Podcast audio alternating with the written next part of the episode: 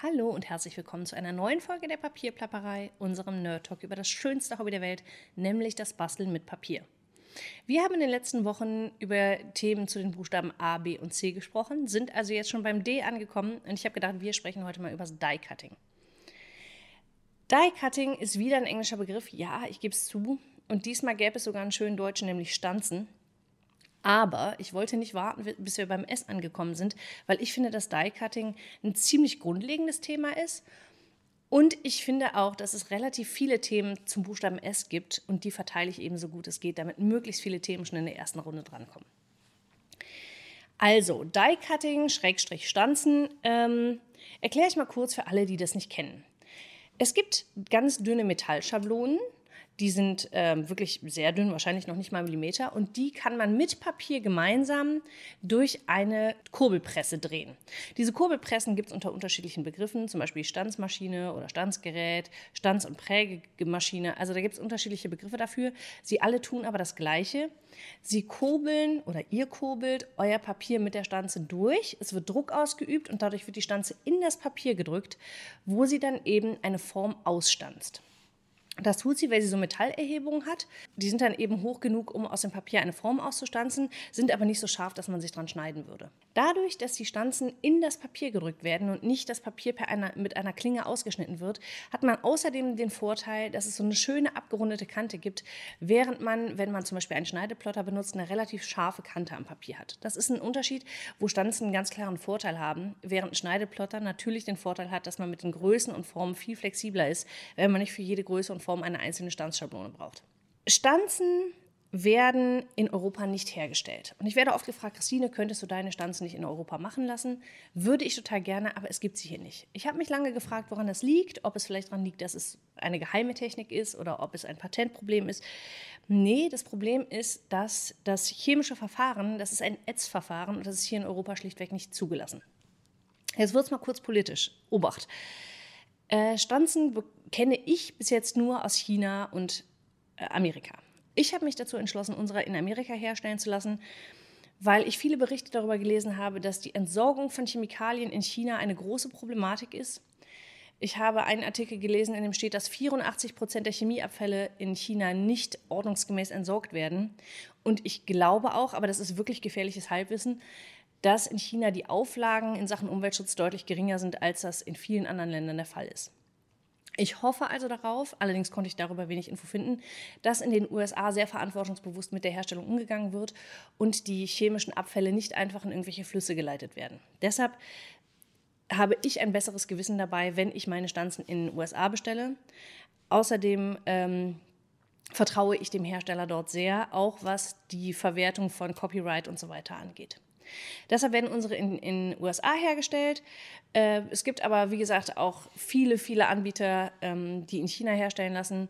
Ich will das nicht grundsätzlich verurteilen, aber vielleicht ist das etwas, worüber ihr nachdenkt, wenn, es, wenn euch Umweltschutz am Herzen liegt.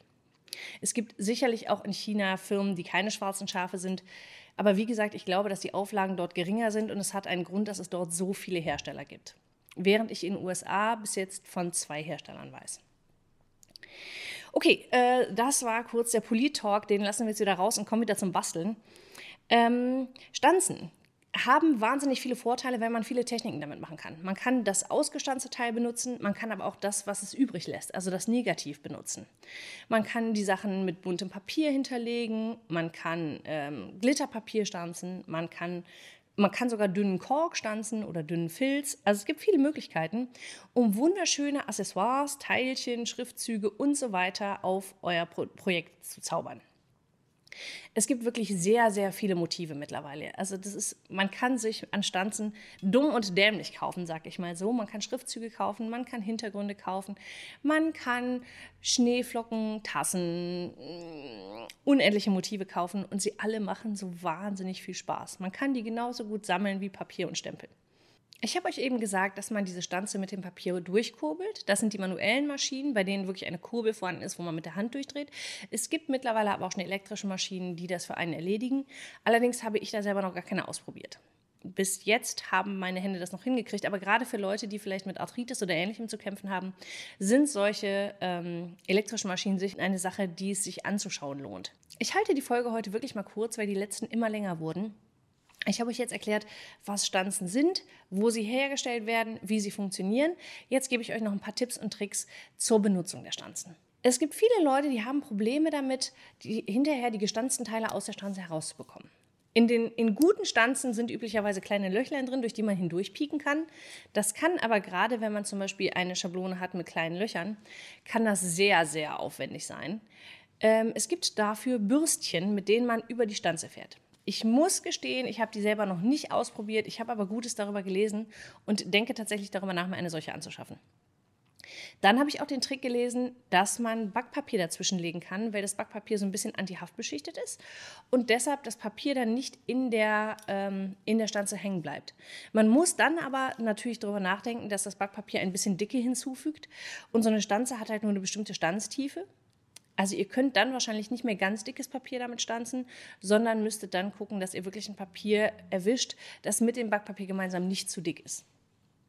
Solltet ihr übrigens doch mal irgendwas sehr dickes stanzen wollen, also wirklich einen dickeren Filz oder einen dickeren Kork, dann gibt es sogenannte Deep Edge Stanzen. Die haben wir persönlich nicht im Sortiment, es gibt sie aber. Ich kann euch allerdings gerade gar nicht sagen, wo. Aber für Leute, die da eben Interesse dran haben, dann googelt vielleicht mal Deep Edge Dies. Da könntet ihr fündig werden. Die von euch, die schon mit Stanzen gearbeitet haben, vorzugsweise mit Schriftzügen, kennen das Problem, dass auf diese ganz feinen Linien oft schwer Kleber aufzutragen ist. Es gibt Kleberstifte, die sind so ähnlich wie Kulis, damit geht es ganz gut. Allerdings habe ich die Erfahrung gemacht, dass die oft gar nicht so toll kleben. Meine Lieblingsmethode ist Sprühkleber. Das heißt, ich habe so eine Sprühbox und da, dann sammle ich ein paar Teilchen, gehe damit nach draußen, weil ich die ähm, Gase nicht einatmen möchte und sprühe einmal alles in der Box an und dann habe ich all diese Teile klebrig. Das finde ich ganz wunderbar und dann kann ich die alle verbasteln. Eine andere Methode, die aber auch super ist, ist, dass man dünnes, wirklich dünnes, doppelseitiges Klebeband vorher auf das Papier aufbringt und dann gemeinsam mit dem Papier stanzt. Auch da gilt wieder, ihr müsst natürlich gucken, dass ihr die maximale Dicke nicht, ähm, nicht überschreitet. Und dann habt ihr direkt klebrige Teilchen. Das ist auch einfach ähm, eine Wahnsinnserleichterung in dem Prozess des Aufklebens. Eine Sache, die sicherlich auch wichtig zu wissen ist, wenn man sehr feingliedrige Stanzen hat, dann kann das sein, dass die manchmal schlechter ausstanzen. Das hängt damit zusammen, dass jede Stanzmaschine eine andere, einen anderen Anpressdruck hat, dass manche schon ein bisschen ausgeleiert sind, dass eben dadurch, dass viele kleine Formen da sind, der Druck sich auf viel mehr Fläche verteilt und es viel schwieriger für die Maschine ist, die Stanze in das Papier zu drücken. Ähm, das alles ist aber kein Drama. Es gibt solche genannte Metal Shims, die werden mit in der, Stanze, in der Stanzmaschine durchgekurbelt.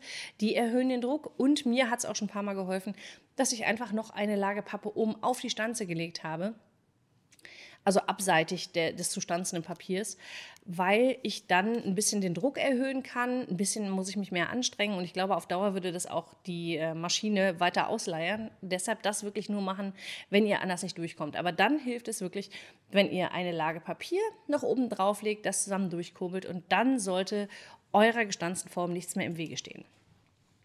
Das war jetzt wirklich nur schnelles Basiswissen. Wenn ihr noch irgendwelche Fragen habt, lasst mir einen Kommentar da. Wenn ihr noch Anregungen habt oder Tipps, die ihr mit der Community teilen wollt, auch dann lasst die gerne in den Kommentaren da. Gerne könnt ihr euch auch mal die Kommentare in den letzten Folgen äh, durchlesen, weil ich finde, dass die besten Tipps eigentlich von euch kommen. Ich freue mich total über liebes Feedback. Vielen Dank dafür. Lasst ein Like da, vergesst nicht zu abonnieren und habt jetzt einen kreativen Tag.